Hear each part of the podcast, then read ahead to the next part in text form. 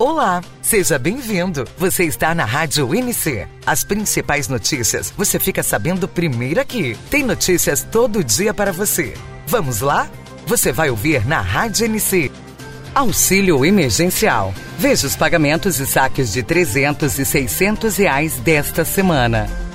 Começa agora mais um Flash News na Rádio NC. Oferecimento Top Apostilas. Vai estudar? Estude com a Top Apostilas.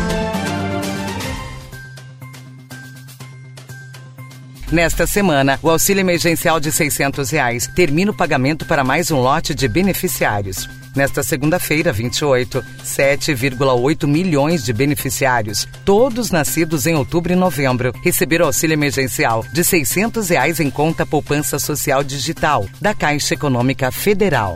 Apesar do pagamento ter sido feito para os dois grupos de uma só vez, os nascidos em outubro e os nascidos em novembro poderão fazer o saque em espécie em datas diferentes. Os nascidos em outubro terão saque e transferência bancária liberados a partir de 20 de outubro e os nascidos em novembro a partir de 22 de outubro.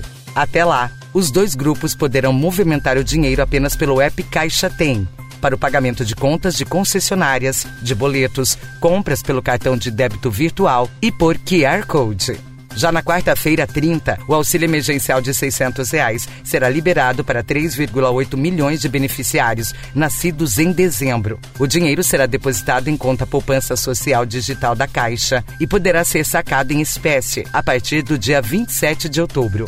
O pagamento da primeira parcela do auxílio emergencial residual de 300 reais também chega ao fim nesta semana para os beneficiários do Bolsa Família. Nesta segunda-feira, 28, a primeira parcela de 300 reais foi paga para quem tem o número de identificação social, NIS, terminado em 8. Terça-feira, 29, será pago para quem tem NIS terminado em 9. E na quarta-feira, 30, para quem tem NIS terminado em 0, fechando o calendário de setembro deste grupo.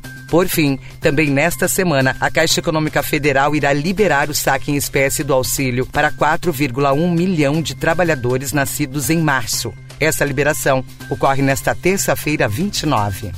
Então, o que achou desta notícia? Compartilhe para os seus amigos e para mais informações acesse noticiasconcursos.com.br e também nossas redes sociais. É só procurar por Notícias Concursos no Instagram ou no Facebook. Até a próxima notícia. Tchau!